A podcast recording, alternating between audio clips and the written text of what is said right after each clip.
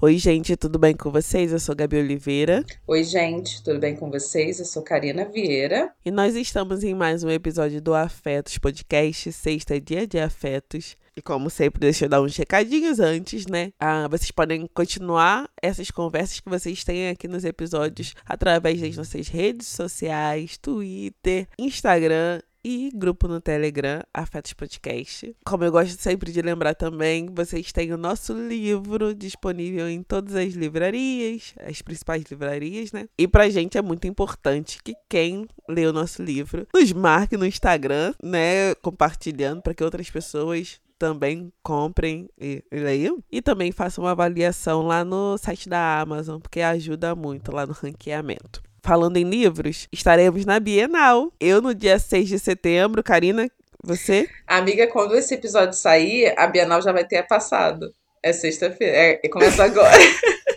no outro a gente falou, né? O falou, hoje. falou. Uhum. então, gente, esqueçam esse recado, tá bom? É, esqueçam esse recado. A gente foi na Bienal, tá bom? É, vamos agradecer já todo mundo que a gente. já vou agradecer pelo futuro. então, já vou deixar meu agradecimento a todas e todos que foram nos encontrar lá na Bienal. É, com certeza, a Gabi do passado já está agradecendo a vocês do futuro, tá bom? Mais algum recado, Karina? Não, não, por enquanto é só isso. As redes sociais, o nosso livro e a nossa estadia. Não, a nossa estada na Bienal, que foi. A nossa ida. A nossa ida, exato, né? A nossa ida à Bienal, que foi muito importante e foi incrível. Com certeza. E falando em Bienal, eu acho que a Bienal conversa bastante com o episódio de hoje. Inclusive, foi por causa disso que eu pensei. Porque a Karina tinha o grande sonho de ir pra Bienal. É... E aí, agora o sonho aconteceu, né, Karina? Aham. Uhum. De como autora, né? Não, e como autora. Esqueci. É, porque... Bienal já fui várias vezes. Sim, fui trabalhando como nos bastidores, na verdade, né? E aí, a oportunidade bateu na porta da Karina e ela ficou o quê? Gabi. e aí? Tô muito nervosa, aceito. Você perguntou se aceitava ou não aceitava, não? Ou só falou que tava nervosa, Karina? Não, perguntei se eu deveria aceitar ou não. E obviamente eu falei o quê? Claro, Karina, que você vai aceitar, né? É, tipo assim, você foi livreira não sei quantos anos. Teve uma época que que eu lembro de ter conversado com você, você falava que o salário não compensava, a, o deslocamento era difícil, mas você amava ser livreira. Aí agora você é convidada para Bienal como autora e não quer ir? E tá pensando se vai ou não? e, a, e aí eu pensei nessa, nessa possibilidade da gente conversar sobre quando o sonho acontece, quando o sonho está diante da gente, quando a possibilidade que a gente sonhou por anos, ou que a gente nem nunca, ou que a gente nem nunca planejou, mas é um grande sonho assim de, de vida, se apresenta e acontece. O que, que a gente faz com isso? Qual é a nossa reação e o nosso depois, né? A gente, a gente cresce com os contos de fadas de, e foram felizes para sempre quando o sonho, entre aspas, né, que era o sonho daquela época, de casar, encontrar um amor, acontece e foram felizes para sempre. Mas o que, que é isso foram felizes para sempre? Eles só ficaram lá sentados e agora, tipo, a vida é boa, não vou buscar outras coisas. Como que a gente lida com isso, sabe? Gabi, você me trouxe muitas, muitos pensamentos com esse questionamento, né? E depois do sonho, o que acontece? Primeiro que, acho, pelo menos assim, né? Quando esse, essa possibilidade, por exemplo, da Bienal se aproximou de mim, a primeira coisa que eu fiz é entrar em negativa. Falei, não, não vou. Depois eu né? Deixei o nervosismo passar, meu coração se acalmar um pouco e fui atrás da minha rede de apoio, de opiniões da minha rede de apoio, minhas amigas, meu namorado, minha terapeuta, minha família. E todos eles foram unânimes em falar: óbvio que você vai, assim, não tem motivo para você não ir. Mas eu tava muito nervosa e com aquela coisa mesmo da autossabotagem de achar que eu não ia dar conta. É... E isso não aconteceu só na Bienal, assim, todas as vezes que eu me deparo com alguma coisa que eu queria muito, e essa coisa está prestes a acontecer, vem todo um sentimento de nervosismo e de que aquilo vai ser um completo fracasso, e que vai dar tudo errado e que no caso da Bienal não vai ter público, não, as pessoas não vão gostar, eu vou gaguejar, eu não vou saber o que falar. E existe toda uma preparação, né? Inclusive quando a gente faz o o TED Talk, eu fiz um com a Gabi, fiz um sozinha, existe toda uma preparação antes. Você não senta lá, começa a falar é, e fala coisas que estão na sua cabeça. Não, você se prepara, você estuda, você lê, você é, pelo menos no primeiro TED Talk que eu fiz, tem uma, uma preparadora com você que vai te dando uns toques que são bem pontuais, ela vai te dando ali o caminho das pedras, vai te ajudando a melhorar o seu texto, o que você vai falar, qual é o melhor momento para você seguir por uma linha, se aquilo que você pensou em falar no final não é melhor botar para o começo, e tem todo um ajuste. E na Bienal é da mesma forma, assim, eu tive conversas como mediadora, né, que eu mediei uma mesa, tive conversas muito boas com uma das curadoras da Bienal, que foi quem fez o convite para mim, inclusive beijo Stephanie Borges e muito obrigada pelo convite. A Stephanie é escritora e eu já falei do livro é, dela aqui. Eu fiquei na dúvida se a Stephanie é a Stephanie que eu seguia no, que É, eu sigo no Twitter. Ela mesmo, ela mesmo. É, eu fiquei muito surpresa por ela ter sido uma das curadoras da Bienal desse ano e a curadoria dela se estendeu para todas as mesas, assim. Você vê mesas com pessoas pretas e pessoas pretas muito diferentes, compondo mesas com temas diversos e que não tem nada a ver com as caixinhas que insistiam em colocar a gente. Isso para mim foi um nossa, foi assim, incrível, incrível, real. E quando esse convite chegou, assim, para mim, eu, é isso, do sonho que se aproxima e agora, o que, que você faz com ele? Tem gente que se joga de cabeça e consegue aproveitar, tem gente que trava. Eu, na maioria das vezes, dou uma travada, não sei muito bem o que qual caminho seguir de primeiro, né? Mas depois eu consigo me centralizar e ir até essa minha rede de apoio e consigo ter um pensamento mais amplo sobre o que está acontecendo. Mas uma das pautas da minha terapia também, Gabi, é essa é, dificuldade que eu tenho de sonhar.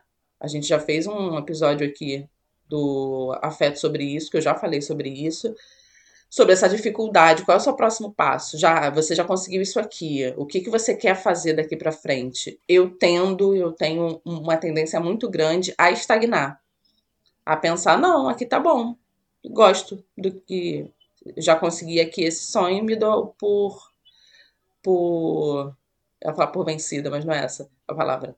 Satisfeita. Me dou por satisfeita de estar aqui. Eu não preciso mais seguir. Então, é, antes de falar e depois do sonho que a gente faz, eu acho que eu preciso entender como sonhar, sabe? Porque eu tenho essa dificuldade de projetar sonhos, de pensar em coisas que eu quero fazer depois que eu chego onde eu queria chegar. Engraçado que eu, nesse sentido, eu acho que a gente é parecida, assim. Eu não tenho, eu não tenho uma inquietação de vida, no sentido de estar tá sempre tentando alcançar algo novo. Ou, mais ou menos, né?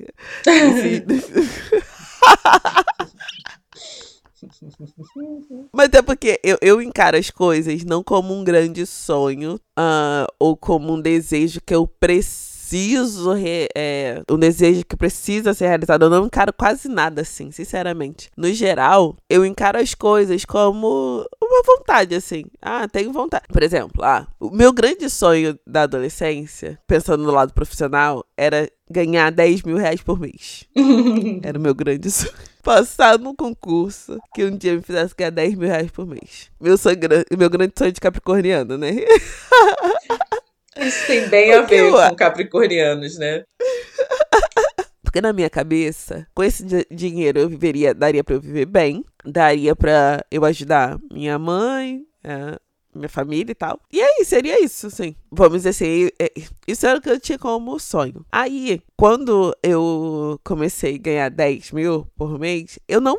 Eu juro pra vocês, assim. É porque eu, eu entendo que a minha profissão é uma profissão né, que tem suas, suas vantagens, trabalha com publicidade e tudo mais. Mas quando eu cheguei nos 10, eu não fui uma pessoa que é, focou, assim, do tipo, foquei todas as forças porque agora eu queria chegar nos 20. Uhum. Eu vivi muito bem, é, tipo assim, por uns. Por alguns anos, é, com esses 10, assim. Eu só comecei a gastar mais, assim, porque, né?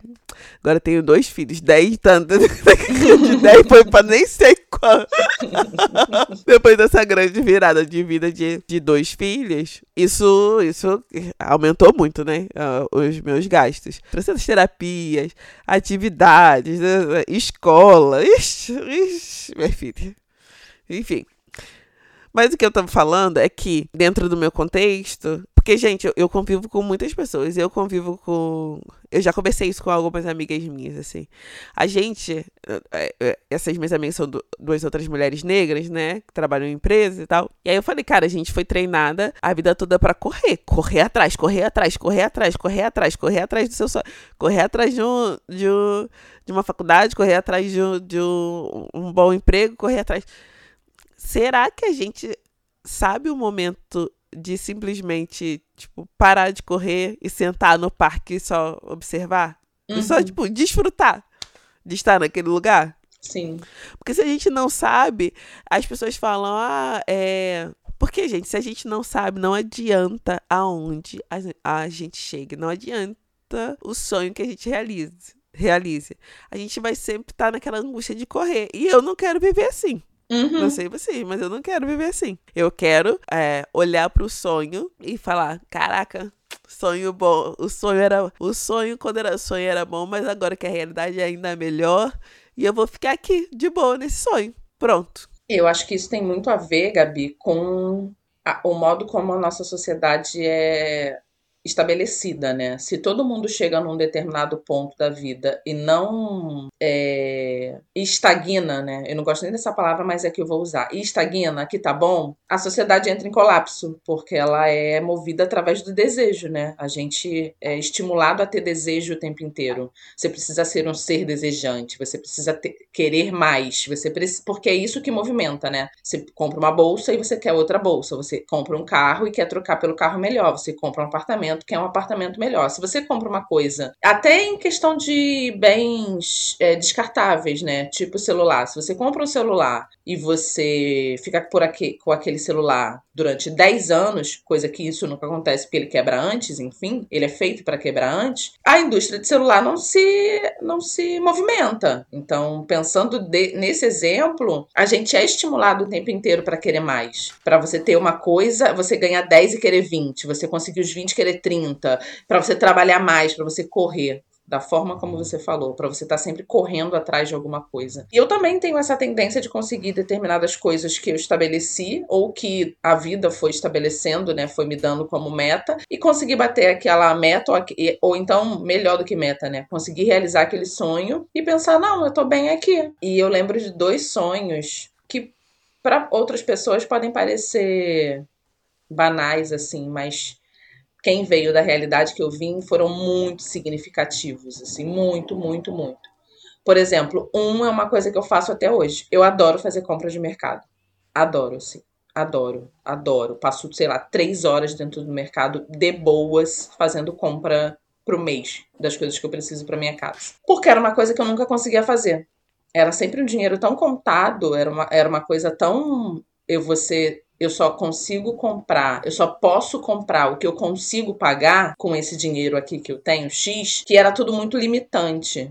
Então, estando no local onde eu tô hoje, que eu ganho relativamente bem pela minha profissão, e que eu posso comprar o que eu quiser, que eu tenho poder de escolha. Eu acho que essa é a parada que eu tenho poder de escolha dentro do supermercado, eu passo horas lá comprando, escolhendo, sabe, pesquisando, comparando e poder levar o que eu quero, não o que eu posso, faz toda a diferença. Então, assim, quem vem da classe C sabe muito bem o que eu tô falando. Assim. É do básico, sabe? De conseguir comprar as coisas para sua casa que você vai consumir, consumir durante um mês, que é o que você quer comprar, não o que você pode comprar.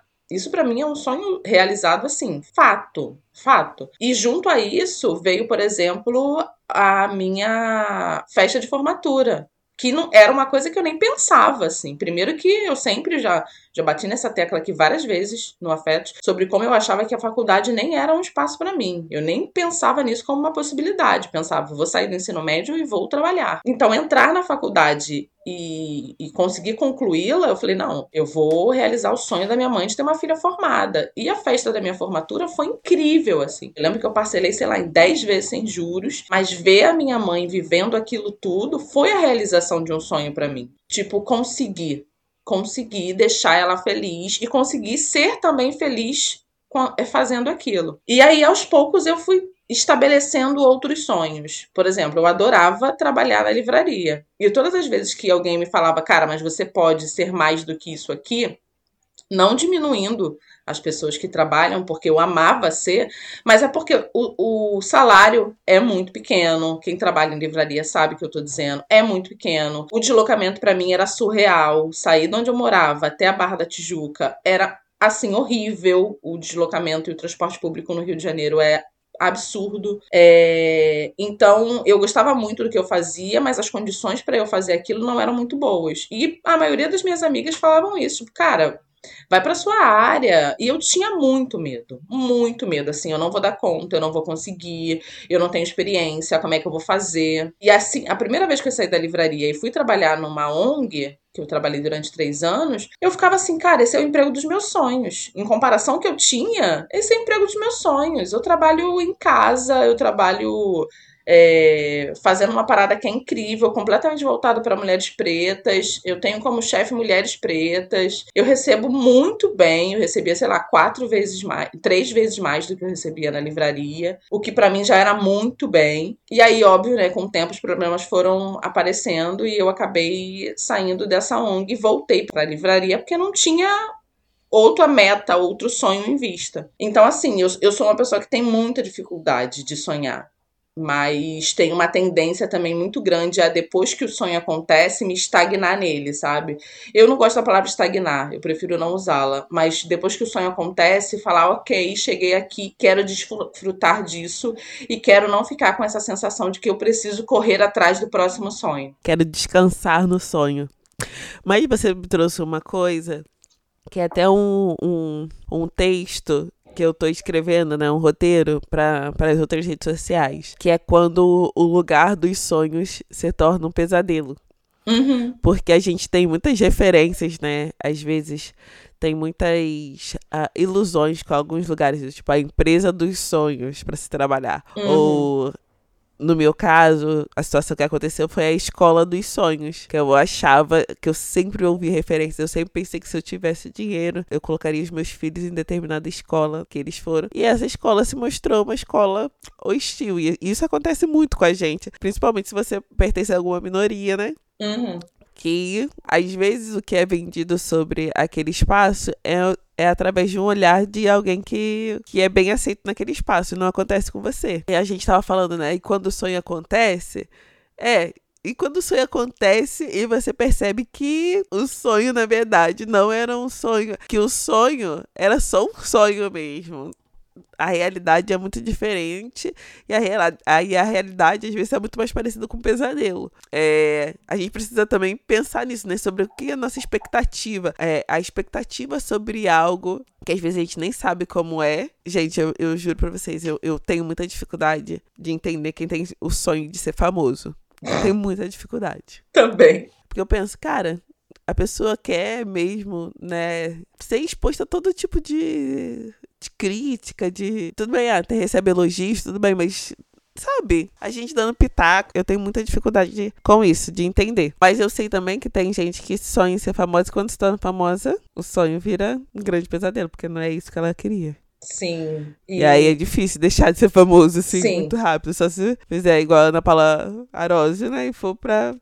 se esconder no, no interior e pronto. Mas isso acontece muito. E como que a gente lida com essa frustração de ter sonhado, às vezes, por anos, passar no concurso, é, ter certo cargo e quando você chega lá, é, não é aquilo que você esperava. Será que é humilhante reconhecer que não é o lugar que você queria mesmo? Você achou que queria não, e não quer? Uh, será que é humilhante dar um passo atrás? A gente faz o que nessas horas? Quando você falou de é, o sonho que vira pesadelo, eu acho que tem muito a ver com idealização também. A gente idealiza as coisas, né?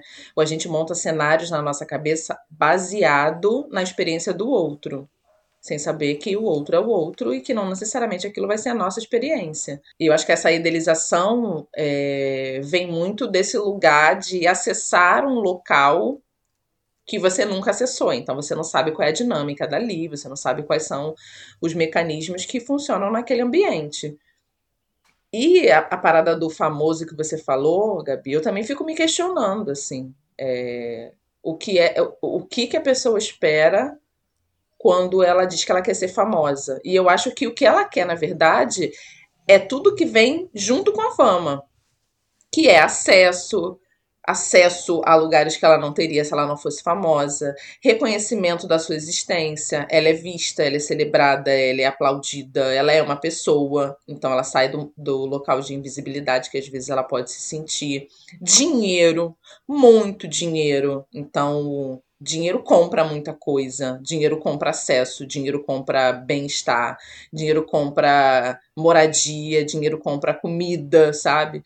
Então, eu acho que, eu não sei uma porcentagem, eu não consigo imaginar uma quantidade, mas quando, quando eu ouço alguém falando que quer ser famosa, eu, eu ouço que ela não está dizendo. É isso, eu ouço ela dizendo que ela quer ter acesso, que ela quer ter dinheiro e que ela quer ter reconhecimento. O que eu não consigo entender quando você atrela essa fama a coisa nenhuma. Tipo, você não produz uma parada, você não trabalha, você não tá lá produzindo um filme, uma música, um livro. Você não tá fazendo alguma coisa que vai te proporcionar essa fama. É só a fama pela fama. Você ficou famoso porque você sei lá, saiu com um famoso, sabe? Você ficou famoso porque você falou alguma coisa polêmica, você ficou famoso porque. E aquilo não se sustenta, sabe? Aí a pessoa vira famosa, tipo.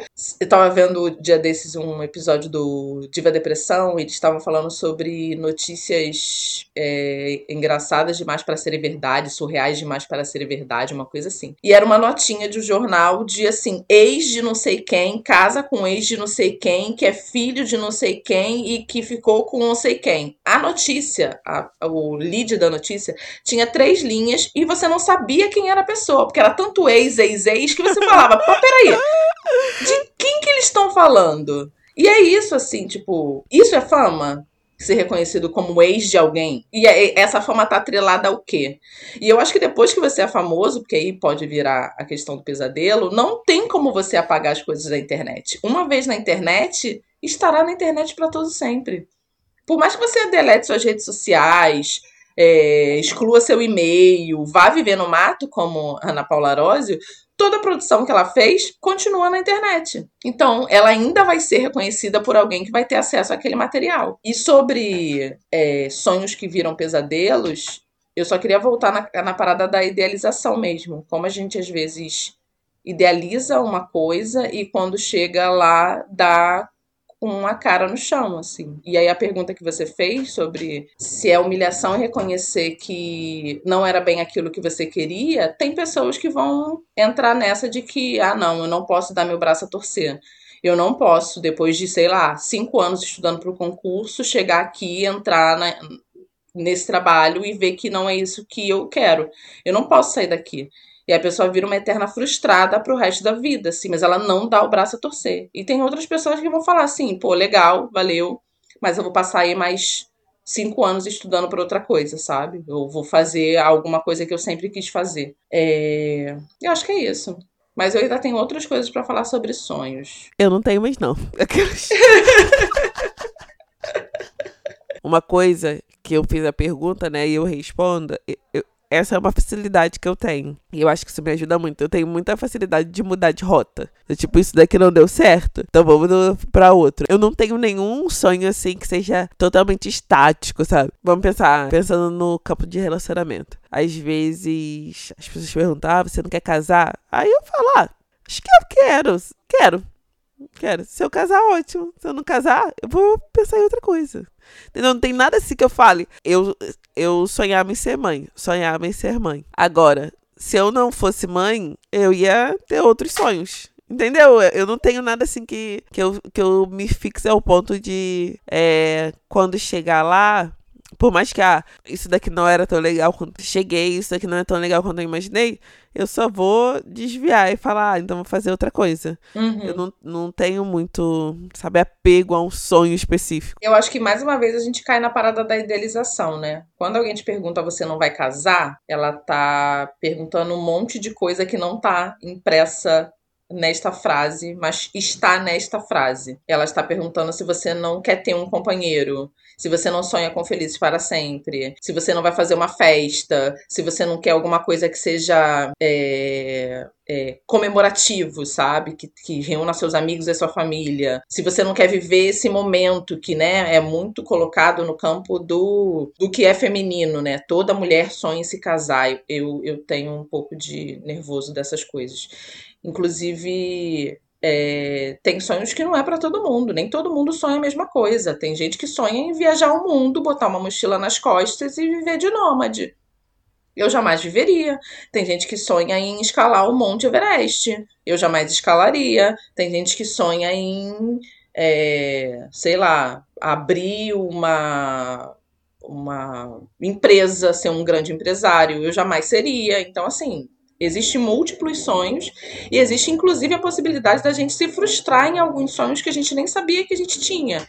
A minha vida, por exemplo, é dessa forma, assim, conforme eu vou vivendo e acessando alguns lugares e conhecendo outras pessoas, eu vou imaginando e criando possibilidades e às vezes eu consigo realizar e às vezes não, mas não é alguma coisa que eu fico perdendo sono. Ah, não, eu preciso fazer isso. Eu só vou ser feliz se eu fizer isso, ou se eu fizer aquilo, se eu tiver esse emprego dos sonhos, se eu ganhar X reais, se eu tiver um ou dois ou três filhos, se eu casar ou não. Não, muito pelo contrário. Eu acho que uma das coisas que me que eu consigo ser mais não tão emocional, porque eu sou uma pessoa muito emocional, ser mais racional, é essa minha dificuldade de sonhar que também me ajuda a colocar o pé no chão. Tipo, se eu conseguir chegar até aqui, se eu, se eu parar aqui, para mim tá muito bom. Porque eu já consegui chegar onde eu jamais, mais, jamais imaginei. É, e eu não gosto da coisa do desafio. Desafio me dá preguiça. Tipo, eu consegui essa meta, agora eu vou dobrar esta meta, sabe? Eu consegui sei lá, ganhar X valor, agora minha, minha próxima, meu próximo sonho é ganhar duas vezes mais. Não, não tenho vontade nenhuma de ficar rica, por exemplo, nem desejo nenhum de correr atrás da felicidade embalada num pacote de dinheiro. Então, essa minha dificuldade de que eu falei lá no começo, né, de sonhar, também me, me faz com que eu fique, faz com que eu fique com os pés no chão e tenha mais senso de realidade duas pessoas pés, com os pés no chão falando sobre sonhos. Basicamente, esse episódio é assim. Que eu sou bem... E só um acre... acrescentar uma coisa. Porque quando eu falei lá, ah, eu cheguei nos 10 mil e fiquei bem. Gente, eu sei, né? Tá, é... Entendo, eu não tô falando que é pouco, não tá? Eu tô falando só que se você não treinar a sua saciedade, você vai chegar no 10 mil. É igual gente que tem tendência a se endividar. A gente tem um grande exemplo aqui no país, nosso amado Belo. Belo já ganhou muito dinheiro. amiga, ele já pagou, amiga, ele já pagou. O Denilson, mas e os aluguéis que ele nunca paga? Muda de casa em casa, nunca paga ele, Graciane. Não sei porquê.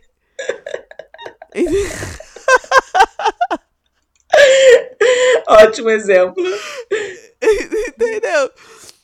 Então, assim, não importa o quanto você ganhe, você sempre vai querer mais. Se você não treinar essa satisfação, esse lugar de descanso, não importa o quanto você trabalhe, é, onde o, o patamar que você chegue é, dentro da sua profissão ou da sua vida, você vai sempre querer mais. Vai sempre querer mais. A insatisfação, é, ela pode ser, assim como todas as coisas na vida, ela pode ser boa ou ser ruim. É bom você ter uma insatisfação ao ponto de querer é, mudar a sociedade. É bom você ter uma insatisfação ao ponto de querer mudar alguma situação na, da sua vida. Mas quando essa insatisfação ela é infinita, isso pode te levar assim, ou amargurado, ou ser um louco por trabalho até quase até morrer, sabe? Ou é tá sempre insatisfeita nas relações, porque sempre tem, sempre poderia ser melhor, sempre. Então, assim, eu sei que na, na era dos coaches, esse discurso as pessoas odeiam, porque é, é sempre você tem que buscar mais, você uhum. tem que uhum. buscar mais, você tem que dar. Uh, será? Eu não sei. Eu, eu tenho outra filosofia de vida. Também, também. É, que vai em contrário de tudo que isso que é pregado, do mais, mais. A única coisa que eu busco mais é um autoconhecimento. Exatamente para que as coisas que estão fora de mim não me prejudiquem, sabe? Pra, pra, exatamente para que tudo que eu não posso controlar não é, prejudique o meu bem-estar. Porque é isso, né? O que está fora da gente. E, inclusive, vou cortar esse pensamento para falar, para é, pegar um gancho do que você falou, Gabi. Inclusive, essa, essa falta de saciedade, né? Essa coisa de que eu quero mais, eu quero mais, eu quero mais, eu quero mais alguma coisa, eu acredito que muitas vezes pode ser para tapar um buraco interno, né? Então, para tapar uma falta que aquela pessoa não consegue lidar, ela vai ir para outro tipo de consumo desenfreado. Pode ser através da comida, pode ser através das compras, pode ser através de dívida, pode ser através de jogo, de qualquer coisa que seja viciante.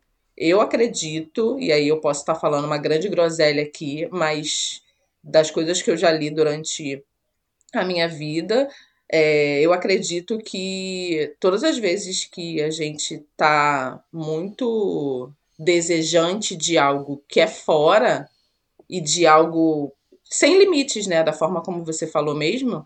Sei lá, se você consome demais, se você come demais, se você compra demais, se você se mete em muitas dívidas, se você tá viciado naquele jogo, se isso vai te levar a lugares que você não consegue controlar, eu acredito que seja sempre para tapar uma falta interna.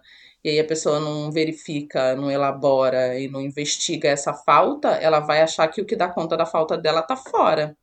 E aí é o caminho para isso, né? Para conseguir esse sonho, qual é o próximo? Conseguir esse sonho aqui, qual é o próximo?